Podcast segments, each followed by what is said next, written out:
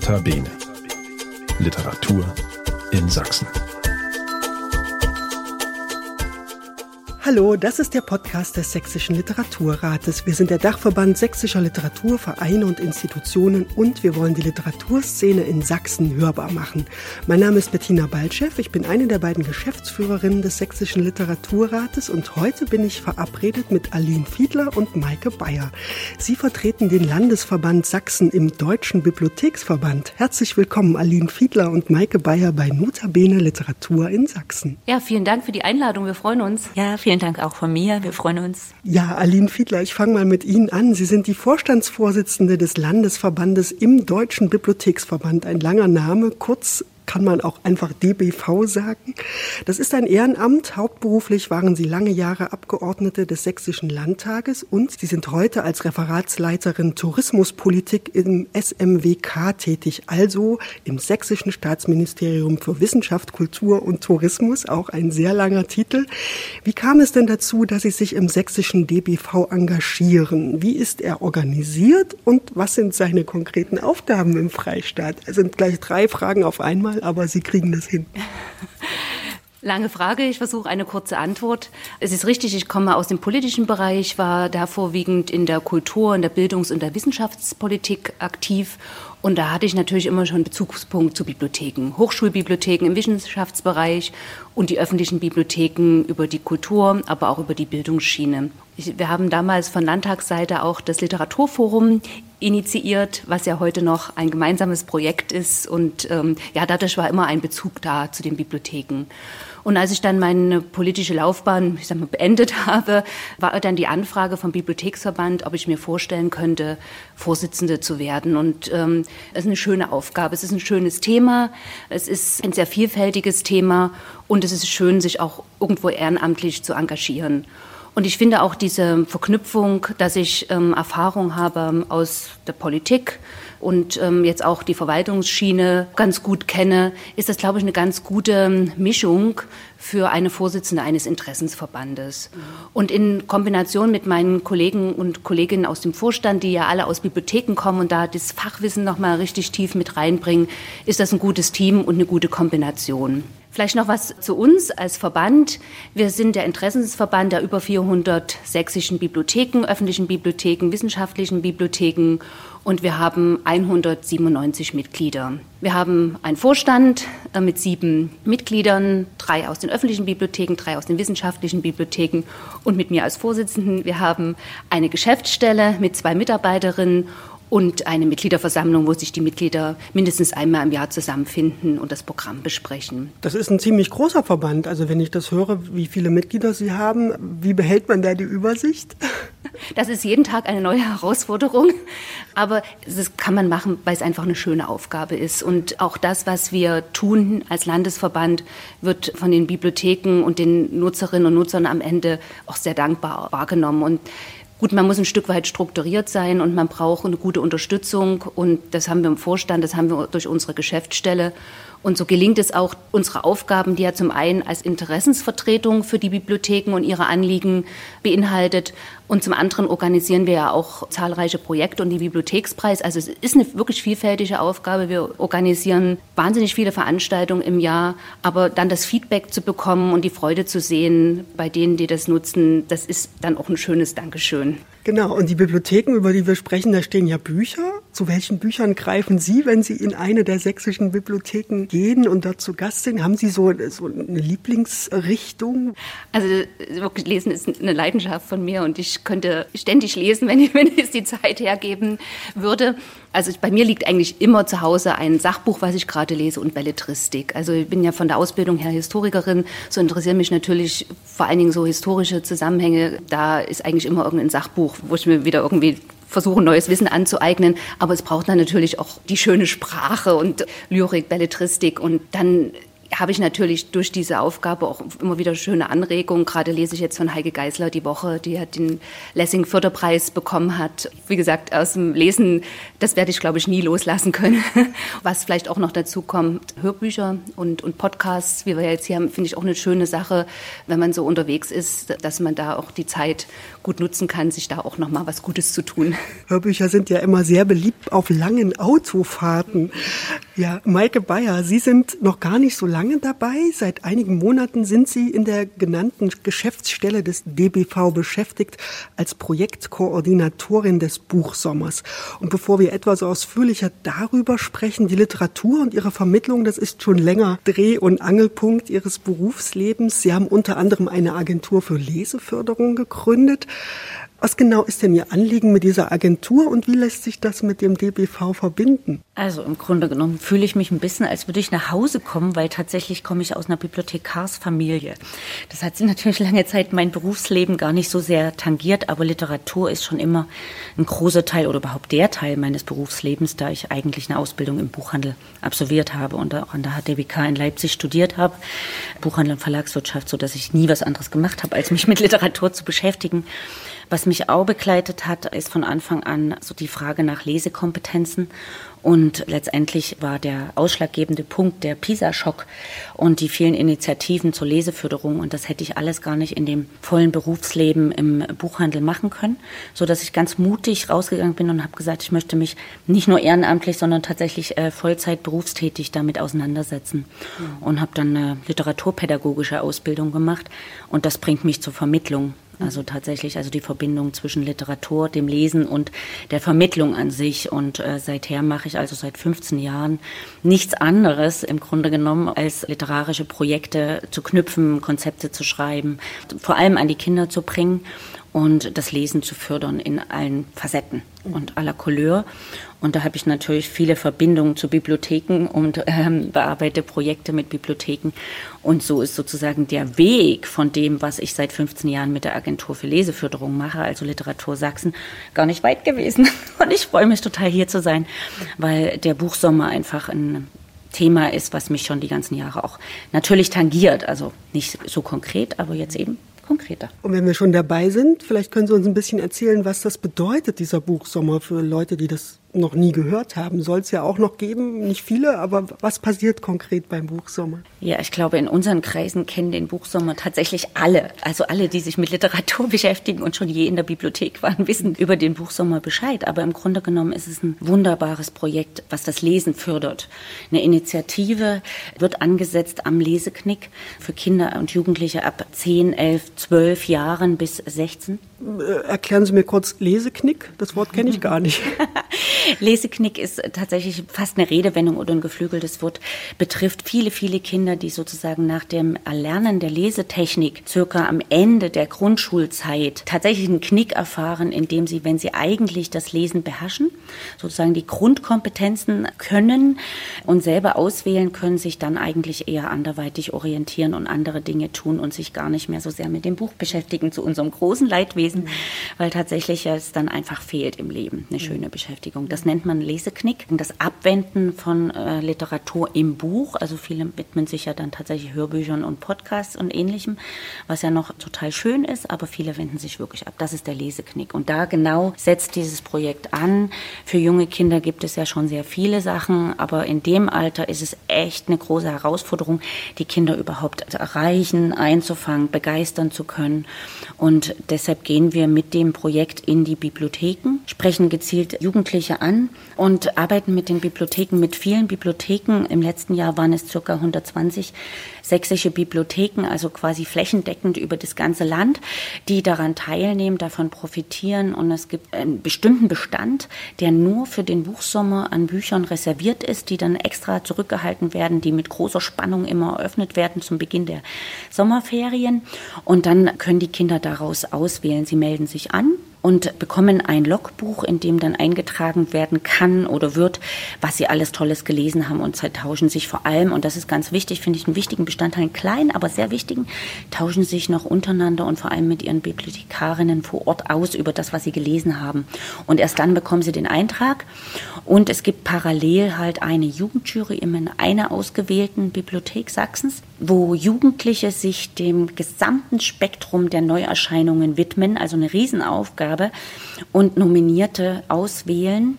Und die Nominierten werden dann für alle Bibliotheken angeschafft. Und das unterstützen wir finanziell für Medien und dann eben auch für Veranstaltungen mit Honoraren für die Bibliotheken. Am Lesesommerende wird ein Lesepreis gekürt aus den nominierten zehn Titeln. Und die oder den Autoren, die Autorin laden wir ein zu einer Lesereise. Das klingt sehr schön und ich finde, der Ausdruck aus dem Knick kommen kriegt gleich nochmal eine ganz andere Bedeutung. Der Leseknick, habe ich auch wieder ein neues Wort gelernt. Ja, Aline Fiedler, der Buchsommer ist tatsächlich nur ein Projekt des DBVs. Sie haben gerade auch schon den Sächsischen Bibliothekspreis genannt. Was gibt es denn noch für Projekte, die für Sie wichtig sind? Also der Buchsommer ist natürlich wirklich so über die gesamte Sommerzeit das prägende Projekt für uns. Und das Schöne ist, wenn ich das insoweit noch ergänzen darf, warum es den Leseknick vielleicht ein Stück weit überwindet, ist, dass es ja mit den Jugendlichen zusammen entsteht. Diese Liste der Bücher. Und vielleicht ist das so ein Element, was dann auch diese Altersgruppe nochmal in die Bibliotheken bringt. Also 120 Bibliotheken nehmen dran teil, eine Autorenreise ähm, hängt dran, ein Lesepreis hängt dran. Also das ist schon auch ein sehr aufwendiges Projekt. Wir werden im Frühsommer starten mit dem Projekt Kilian. Kilian richtet sich an Kindertageseinrichtungen, an Grundschulen und an Förderschulen. Da geht es darum, dass Kinderbücher inszeniert werden durch den jeweiligen Autor oder eine Gruppe auch in den Bibliotheken, sodass also da auch wieder eine Verknüpfung da ist, Lesekompetenz, Spaß haben am Buchlesen, die Welt der Literatur entdecken und andererseits den Ort Bibliothek für sich irgendwie zu erschließen. Das machen wir also mit Künstlern und Autoren zusammen. Das ist also ein weiteres großes Projekt, was wir haben. Und dann in Richtung Herbst atmen wir nochmal durch und dann starten wir das mit dem Literaturforum. Das Literaturforum geht in die Richtung, dass wir sagen, 20 Autoren aus Sachsen, die in Sachsen leben, einen Bezug haben und Neuerscheinungen auf den Markt gebracht haben, dass diese die Möglichkeit haben, in Bibliotheken zu lesen. Also es betrifft sowohl Kinder- als auch Erwachsenenliteratur. Das sind insgesamt rund 60 Veranstaltungen. Was äh, noch ergänzend dazu ist, dass nicht nur die Autoren ein Honorar bekommen, sondern dass auch die Bibliotheken Geld bekommen, um die Bücher dann für die Bibliotheken anzuschaffen. Und das ist, glaube ich, auch für viele Bibliotheken, wo Medienetats, ja, wo es manchmal ein bisschen enge ist, auch eine schöne Möglichkeit, das zu ergänzen. Und dann haben wir noch den Bibliothekspreis. Das ist vielleicht kein Projekt, aber ist auch ein großes Engagement von uns der mehr mit 10.000 Euro ausgestattet ist. Der Preis der Staatsministerin für Kultur und Tourismus, aber in enger Zusammenarbeit mit uns, der jedes Jahr ausgeschrieben wird. Genau, das wäre jetzt meine nächste Frage gewesen. Was macht denn eine Bibliothek preiswürdig? Sie haben gerade gesagt, die Bibliotheken haben zum Teil auch zu kämpfen, also gerade im ländlichen Raum. Ihre Etats sind nicht groß, aber trotzdem will man sie ja unterstützen. Ab wann sagt man denn, okay, das ist jetzt eine Bibliothek, der möchten wir den Preis geben. Was sind denn die Kriterien dafür? Die Kriterien sind innovative Bibliotheksarbeit, Förderung Sprach-, Lese- und Medienkompetenz, herausragendes regionales Engagement und dann haben die Bibliotheken in der Regel noch eine andere Besonderheit, ein schönes Projekt, was Sie gerade initiiert haben oder eine Kooperation, die gut funktioniert hat, mit spannenden Partnern war. Das sind so Dinge, die dann prämiert werden. Den Bibliothekspreis gibt es seit 2013. Also wir haben jetzt elfjähriges und ähm, ja, wird also auch wieder nach dem Sommer verliehen werden. Und im letzten Jahr war es die Bibliothek in Schkeuditz, das kann man ja noch mal dazu sagen. Ne? Richtig. Ne? Und das ist auch immer ein schönes Ereignis, also es gibt erstmal eine öffentliche Wahrnehmung für die Bibliothek. Wir machen dann auch immer eine kleine Feier, wo wir auch Danke sagen, wo Bürgermeister mit dabei ist, Unterstützer, Partner der Bibliothek. Mhm. Und es gibt auch für jede Gewinnerbibliothek einen kleinen Film. Und wer Interesse hat, soll mal auf unsere Homepage schauen. Da sind die alle veröffentlicht. Genau, da kann man auch noch einige Informationen finden. Ja, Maike Bayer, wir haben schon ein bisschen was gehört. Leseförderung, Leseknick, das ist so ein bisschen Ihr Thema. Und äh, Aline Fiedler hat uns gerade schon erzählt, was bei ihr auf dem Nachttisch liegt. Wie ist das bei Ihnen? Kinder und Jugendliche Jugendbücher. Sie kennen sich wahrscheinlich sehr gut aus. Gibt es da Favoriten oder sagen Sie, okay, das ist Arbeit und wenn ich nach Hause komme, dann lese ich mal was ganz anderes? Naja, das ist insofern schwer zu trennen, als dass es sozusagen im Grunde alles eins ist. Also jedenfalls für die Leseförderagentur, weil das sozusagen Büro und Wohnzimmer eins. Das heißt, dort stapeln sich tatsächlich Kinderbücher und vornehmlich Bilderbücher. Ich bin großer Fan von Bilderbüchern. Gerade jetzt noch im Frühjahr sind da massenhaft Pakete tatsächlich, die ich von den Verlagen bekomme zum Sichten, um zu schauen, welche Konzepte man sich damit erträumen kann und was man umsetzen kann. Und das stapelt sich einfach. Mhm. Das ist mein großer Febel und der allergrößte sind textlose Bilderbücher tatsächlich. Also das heißt nicht, dass ich nicht lesen täte. Man spricht ja auch von, vom Bilderlesen bei Kindern, dass es damit ja anfängt. Wir schauen ja erst mit den Augen in die Welt und erlesen uns die Gegenstände und Dinge der Welt über Bilder. Und tatsächlich ist das der erste Punkt, wo man ansetzt, wo es äh, um Lesekompetenzen geht. Deshalb bin ich dort sehr aktiv und habe davon immer stapelweise auf dem Tisch. Und Favoriten, naja, es gibt jedes Jahr so viele neue. Es gibt ja 8000, glaube ich, jedes Jahr neue Novitäten auf dem Kinder- und Jugendbuchmarkt, so dass ich das gar nicht so recht filtern würde. Und das ist das entwickelt sich. Das ist ein Prozess. Jedes Jahr sind andere und sind tolle andere Bilderbuchkünstler unterwegs. Und jetzt werde ich mich wahrscheinlich mit dem Buchsommer eher in Richtung Jugendliche orientieren. Also ich habe schon mal, ich bin sehr, sehr gespannt, habe schon die Bücher vom letzten Jahr, vom die Nominierten auf dem Tisch. Natürlich die Frau Bendixen vom letzten Jahr, die Stadtschreiberin aus Dresden, damit hatte ich eh schon Kontakt. Das liegt noch da. Und äh, jetzt warte ich sehnsüchtig auf die neuen Nominierten. Und dann werde ich mich durch die Jugendbücher wühlen ab jetzt. Ja, das ist schön, dass Sie Katharina Bendixen erwähnen, eine Leipziger Autorin, die, Zufall oder nicht, äh, im Vorstand des Sächsischen Literaturrates ist. Also man kann das auch ein bisschen offenlegen. Die Beziehungen sind immer da zwischen dem Literaturrat und seinen Mitgliedern, denn der Landesverband des Deutschen Bibliotheksverbandes ist tatsächlich ein Mitglied des Sächsischen Literaturrates.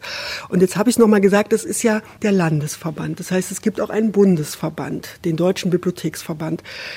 Wie sind denn da die Verbindungen? Also Sie sind ein Teil davon. Gibt es da einen Dachverband oder wie funktioniert das? Also es gibt einen Dachverband, äh, den Bundesverband. Es gibt einen Bund mit einer äh, hauptamtlich aufgestellten Bundesgeschäftsstelle. Wir sind da natürlich ebenfalls dabei. Es gibt Mitgliederversammlung, Beiratssitzung, Austausch zwischen den Landesverbänden, was äh, für uns natürlich wirklich ein wichtiger Punkt ist, um mal zu hören, was andere Landesverbände tun, gerade auch in der Corona-Zeit. Äh, wie sieht's aus mit Bibliotheksschließungen? Was kann man tun? Das ist wirklich ein wichtiges Austauschgremium und wird auch rege genutzt. Und die ähm, Bundesgeschäftsstelle bietet auch eigene Projekte an.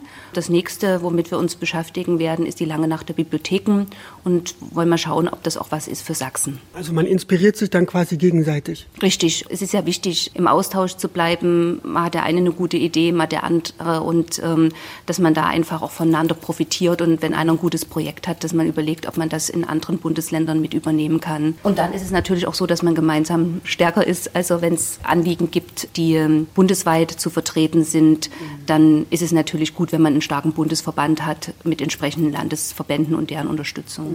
Und äh, wenn wir über Bibliotheken sprechen, dann fällt relativ schnell der Begriff des dritten Ortes. Was genau meint man denn damit? Hm, also die ersten beiden Orte sind in meiner Erinnerung der Wohnort und die Arbeitsstelle.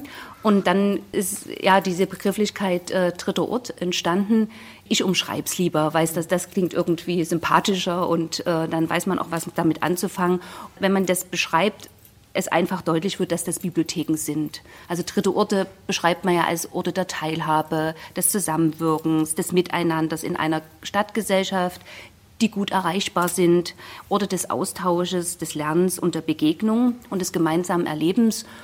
Und kurz zusammengefasst sind das einfach Orte, wo Menschen von ganz unterschiedlich gesellschaftlichen Gruppen, Ansichten, Interessen friedlich zusammenfinden. Und ich glaube, dass solche Orte in unserer Demokratie dringend gebraucht werden. Im Grunde genommen setzen Sie ja genau da an. Also wir haben jetzt äh, über Lesekompetenz gesprochen, wir haben über Kinder und Jugendliche gesprochen, die in Bibliotheken sich engagieren, im Buchsommer, ich sag mal, Bienchen sammeln können für die Bücher, die sie lesen, selber Bücher nominieren können. Wenn Sie sich sozusagen eine Welt erträumen könnten, was würden Sie sich denn wünschen, Maike Bayer, wohin Ihre Arbeit am Ende führt? Also Aline Fiedler hat gerade das Wort Demokratie genannt. Demokratie muss man erlernen. Inwieweit glauben Sie denn, gibt es da einen Zusammenhang zwischen der Arbeit, die Sie leisten und diesem großen Ziel, was ja im Alltag am Ende gar nicht so groß ist, weil wir müssen ja uns mit unserer Gesellschaft auseinandersetzen. Das ist natürlich eine große Frage, aber ich glaube und hoffe, dass Bibliotheken sind es ja schon, aber noch mehr zum Treffpunkt, zum Ort des Austauschs werden, zum Ort des sich gegenseitig Kennenlernens. Das tun wir ja über Literatur auch. Wir schauen mit Literatur in die Köpfe anderer Leute. Warum begegnen wir uns dann nicht noch mehr in Bibliotheken? Also ich würde es eher als sozialen Punkt sehen, an dem wir uns treffen können und das deshalb ist es gesellschaftlich wichtig, dass es als solches wahrgenommen wird. Ich glaube, das Engagement für diesen Ort, wie auch immer man den nennt, ob man den als dritten Ort bezeichnet oder als Ort der Begegnung, ist ein ganz wichtiger sozialer Ort, wo Menschen unterschiedlicher Ansichten sich miteinander über ihr Leben, über das Erleben, über Literatur und viele andere Dinge des Lebens austauschen können und sich vor allem begegnen können. Das finde ich so wichtig. Also es gibt ja viele Orte, die auch das Lernen ermöglichen, Museen und viele andere, aber in der Bibliothek steht nochmal der Austausch ganz besonders im Vordergrund. Ja, das ist schön, wie, das, wie Sie das beschreiben, weil wir sind ja hier in Dresden. Ich bin zu Gast bei Ihnen in Dresden und ich war vorhin in der Zentralbibliothek und da saßen im Foyer zwei Mädchen mit ihren Schulsachen machen und haben da Hausaufgaben gemacht. Und dann, ich könnte mir vorstellen, das ist genau das, was wir eigentlich meinen. Ne? Sie haben völlig recht, egal wie man das jetzt nennt, dritter Ort, sozialer Ort, Ort der Begegnung. Aber ich fand das ganz rührend, da diese Mädchen zu sehen, die sich gesagt haben, gehen wir doch in die Bibliothek und machen da unsere Hausaufgaben. Ich glaube, dann ist das Ziel erreicht, wenn es so geht, oder? Ich glaube, das zeigt auch, welchen Wandel die Bibliotheken in den letzten Jahren entwickelt haben. Also als fast geschlossene Orte, wo man sagt, kann man die Bücher überhaupt anfassen, ne, mit Leseseelen, so jetzt in einer großen Öffnung, die da entstanden ist. Aber es ist natürlich auch eine große Herausforderung. Und auch hier sind wir als Landesverband aktiv, dass wir sagen, wie können die Bibliotheken diese Herausforderung auch bewältigen. Sie müssen natürlich auch so präpariert sein und ausgestattet sein, dass sie dies tun können. Und es ist natürlich so, die Bibliotheken haben ein guten Ruf. Ne? Sie sind niederschwellig erreichbar. Ähm, es gibt kostenfreie Angebote. Das ist wunderbar und das soll bitte auch so bleiben. Und jetzt kommen neue Aufgaben hinzu. Es wandelt sich. Ne? Es muss nicht nur die Ausleihe organisiert werden und der Bücherbestand und daneben gibt es den ganzen digitalen Bestand, der gepflegt werden muss. Jetzt kommen wir noch dazu, dass wir da ein Angebot entwickeln, ne? wenn wir sagen, das ist ein Ort, der sich dafür anbietet in unserer Gesellschaft. Und dann müssen wir aber auch gucken, dass die Bibliotheken das Potenzial haben, das zu tun. Die Mitarbeiter brauchen das Know-how, weil es ist nicht immer einfach, in so eine Diskussion hineinzugehen. Ähm, und sie brauchen Partner, mit denen sie das zusammen tun können. Und das ist eine der Aufgaben, die auch auf unserer To-Do-Liste steht, sich damit stärker auseinanderzusetzen. Und am Ende erfüllt natürlich dann der DBV einen gesellschaftlichen Auftrag, indem er ja die Interessen dieser Bibliotheken Richtig. im Land Sachsen vertritt. Im Land Sachsen, aber natürlich auch gegenüber anderen Vertretern der Politik, der Landespolitik, der kommunalen Ebene. Wir sind im Austausch mit Partnern, nicht nur im sehr freundschaftlichen Austausch mit dem Literaturrat, sondern auch mit der letzten Mitgliederversammlung war der Direktor der Landeszentrale für politische Bildung bei uns und habe einfach mal berichtet, was es für Möglichkeiten da gibt. Und so sehe ich unsere Rolle, dass wir da das transportieren zum einen, welche Anforderungen, welche Herausforderungen bestehen, aber auch ein Angebot machen, äh, wie man das bewältigen kann.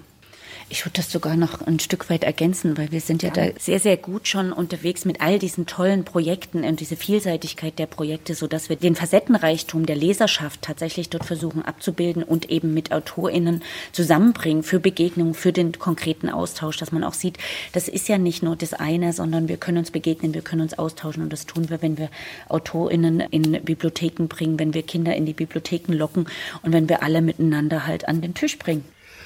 Frau Bayer, das klang jetzt wie ein ganz tolles Schlusswort. Ich glaube, wir haben jetzt einen schönen Einblick bekommen in Ihre Arbeit. Natürlich könnten wir wahrscheinlich noch eine Stunde weiter darüber sprechen, aber es geht ja vor allem darum, unseren Hörerinnen und Hörern Eindruck zu vermitteln, was der DBV leistet, was er leisten kann und ihn vielleicht auch neugierig zu machen, zum Beispiel auf den Buchsommer. Ich danke Ihnen sehr für dieses Gespräch, Aline Fiedler und Maike Bayer. Vielen Dank. Wir danken. Das war sehr anregend. Auf weitere gute Zusammenarbeit. Ganz herzlichen Dank für das Interesse. Und das war wieder eine Folge von Notabene Literatur in Sachsen, dem Podcast des Sächsischen Literaturrates. Mein Name ist Bettina Baltschew und wenn ihr reagieren wollt, meldet euch gern unter kontakt.sächsischer-literaturrat.de. Schaut auf unserer Website vorbei, da findet ihr auch alle weiteren Folgen unserer Podcast-Reihe, die ihr natürlich auch bei allen einschlägigen Streamingdiensten abonnieren könnt. Also dann, bis bald, wir hören uns. Nota Bene. Literatur in Sachsen.